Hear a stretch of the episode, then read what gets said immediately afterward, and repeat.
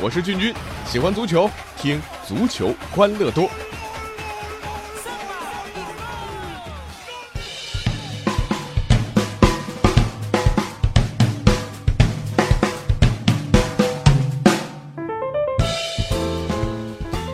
足球欢乐多，我是君君。我要是没记错的话，咱们聊足球那么久，好像真还没专门聊过足球场上的执法者、裁判。这和裁判相关联的词儿很多啊。这广东地区呢，也有叫球证的，还有什么黑衣法官呐，啊，当然还有黑哨啊、官哨等等。那在球场之上，裁判和球员这个是天生的对立面啊。很多球员都会游走在这个呃规则的边缘，当然也有恶意的犯规。那作为裁判呢，就是在赛场上限制这些犯规。让比赛尽可能的在客观公正的环境下进行。呃，如果你现在去看一下这个八十年代的足球录像啊，然后再看看现在英超的，你会觉得好像快进了四倍啊。所以现代足球的节奏那是越来越快，裁判呢也的确越来越难做。哎，这今天怎么会说到裁判呢？啊，昨夜今天的亚冠和欧冠比赛，呃，有很多判罚都是话题。比如说亚冠半决赛，上港球员胡尔克被多次故意放倒，但是这个裁判贾西姆他就是不给牌啊。如果这张黄牌早点出啊，我觉得上港可能主场就赢球了啊。而在欧冠皇马和多特的比赛里边，皇马球员摩德里奇也因为很热心的上去啊 帮裁判丈量人墙位置啊，被主裁亮了黄牌警告。这黄牌啊，我觉得我要是裁判，我一定给啊。场上只有我这裁判是可以干这活的啊，你来的不是抢我饭碗吗？是不是啊？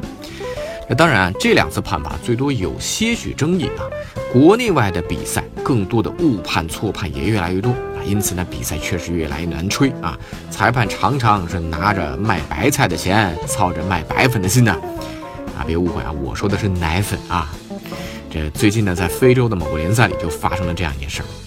事情呢，发生在马拉维啊，一个杯赛十六进八的比赛里边，呃，有个叫恩查洛联队，还有个叫奇迪巴联队。这个奇提巴联队的实力呢，高出这个恩查洛联队很多。那于是呢，这个恩查洛联队呢，呃，想凭借实力晋级，这变得不可能，对不对？于是呢，他们选择了去贿赂裁判啊。于是呢，他们找到了执法这场比赛的四个裁判组啊，给他们支付了高达二十二十美元的贿赂款啊。对你没听错啊，二二十美元，每个人五块美元。那么在比赛里边呢，这个裁判组还真的齐心协力判给了恩查洛联队一个点球。然后呢，这九十分钟过后，那比分呢一比一，两支球队没办法进入点球大战。点球大战当中呢，这个实力不济啊，恩查洛联队惨败。由于这黑哨最后没吹成功，对不对啊？这恩查洛联队呢，在比赛结束之后找到了这四个裁判，要求他们归还这二十美金的贿赂款。然而这四名裁判呢，最后只给了他们十五美金啊！这个最后呢，呃，还扣了五美金下来啊！这没有功劳有苦劳，是不是？人家吹了这个一百二十分钟，那就这样，因为这五美金的分歧啊，恩查洛联队啊，这个没错啊，就这个行贿的俱乐部，居然把这四名裁判呢举报到了马拉维国际裁判协会，这四个裁判呢受到了终身禁赛的处罚。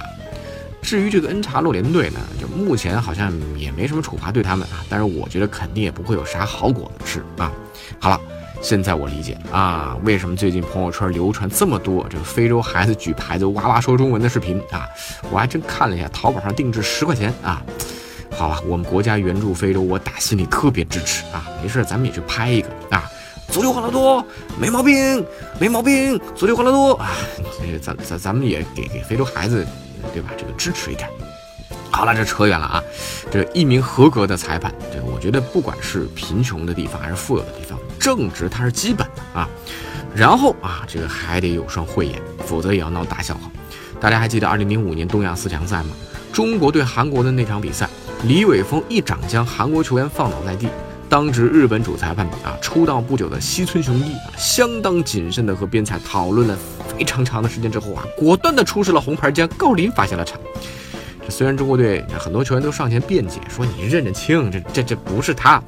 这李玮峰也向裁判自首，但是呢，西村雄一还是坚持原判。这离开球场的郜林内心大概是崩溃的啊，心里一定在想，我比李玮峰长得帅啊啊！好了啊。同样的情况在英超联赛里也出现过，这个大家也一定有印象。阿森纳的球员张伯伦门线上救险，故意手球，裁判在问了半天助理裁判之后啊，判罚点球加红牌，结果被罚下去的居然是左边后卫吉布斯啊！不过那场比赛看着俩人这剃了头啊，这长得还真挺像啊。这除了眼神啊，有些裁判的技也不咋地啊。英国裁判波尔就曾经做出过三黄变一红的荒唐判罚。零六年世界杯小组赛，克罗地亚对阵澳大利亚。当值主裁判波尔在第六十一分钟和第九十分钟两次向克罗地亚的后卫西姆里奇出示黄牌，但是居然没有两黄变一红将他罚下。直到全场补时第三分钟，西姆里奇再次向主裁抱怨，波尔才在出示了第三张黄牌之后把他驱逐出场。赛后呢，柏林足球博物馆还收藏了这搞笑的第三张黄牌。呃，就是对于一个裁判来讲，这是备受打击的啊。波尔呢，在四十三岁的年纪就早早宣布封哨了。那嗯，和这给错红牌牌相比啊，不带家伙上场那就更尴尬了。二零一一年英超埃弗顿对阵伯明翰的比赛啊，裁判沃顿准备对伯明翰后卫穆奇掏牌，手呢都伸进口袋了，却发现哎啊什么都没有，自己竟然忘了带牌了。不过这沃顿还是坚持演到底啊，手一挥取出了一张空气牌，还不忘做出把牌塞回口袋的动作，看得穆奇那是一愣一愣啊，这我我在什么地方啊？啊，就冲着主裁沃顿这演技啊，我也得给他一百分，是不是啊？这好了，其实呢，刚才说的都是一些比较极端的情况啊。但现在裁判在关键时刻，比如说球有没有过门线啊，有没有点球，有没有越位这些时候啊，要瞬间做出精准判罚的难度确实是越来越大了。比如最近申花啊，这个大腿瓜林鸟任意球时速达到了两百零一公里每小时啊啊！呃，而且这球弹到球门里边之后还弹出来了啊，呃，这大概可以算上历史上第二快的任意球啊！你这人眼确实这个看起来非常困难。于是，一些新的措施也在跟进啊，所谓与时俱进吧。最近中国足协也有关裁判呢有几个新的措施啊，比如底线裁判，那大家都看到了，中超、中甲都开始用。然后呢，就是视频辅助裁判。呃，目前的消息呢，这个技术最后三轮的部分中超赛场会使用。应该说呢，引进这个技术呢，对于整个中超联赛的公平性啊，肯定是会有很大提升的。优点呢，咱不说了啊，当然这个也有可能刚开始大家也会有些不适应，首当其冲，这比赛流畅性可能会受影响啊。按照比较完美的方式估算，一次暂停最快在三十秒之内处理完，比赛被打断的感受不会很明显啊。但是呢，往往这录像裁判一一一介入啊，这耽搁的就会在一分钟左右，甚至有些超过一分钟。这就会给比赛带来很强的割裂感。这个问题呢，其实随着技术进步和录像裁判的熟练程度的加强，会慢慢改善。啊，最近的君君在转播德甲比赛当中明显感受到了，那这录像裁判的介入是越来越流畅了，呃，比联合会杯上那是要好太多了啊。除了引进新技术，中国足协呢还决定在最后四轮部分关键场次邀请欧美顶级裁判执法。从这一点来看，中国足协对于这个联赛最后几轮的公平性那是非常重视。但是呢，我还是要吐槽几句。聘用这些国家裁判员的费用高啊，咱就不说了。那，呃，欧洲的顶级主裁判十月份那都在欧洲催比赛啊，来中国的我觉得未必是顶级的吧？啊，别请来一堆水平不咋地的洋和尚啊。最重要的是，中国裁判需要在重要比赛里磨练成长。如果重大比赛只选择洋裁判，咱们本土裁判怎么提高啊？是不是？好了啊，今天和大家聊了那么多裁判的事儿，君君也想说啊，其实裁判也不容易啊，场上总会犯错的。足协要做的就是通过业务培训、更多的实战机会，包括技术装备升级等等手段，来整体提高裁判组的水准。而无论是教练还是球员，咱们都不应该在球场上攻击裁判啊，需要尊重裁判的权威地位。当然啊，前提裁判们，你不仅仅是要以德服人，更需要德艺双馨啊。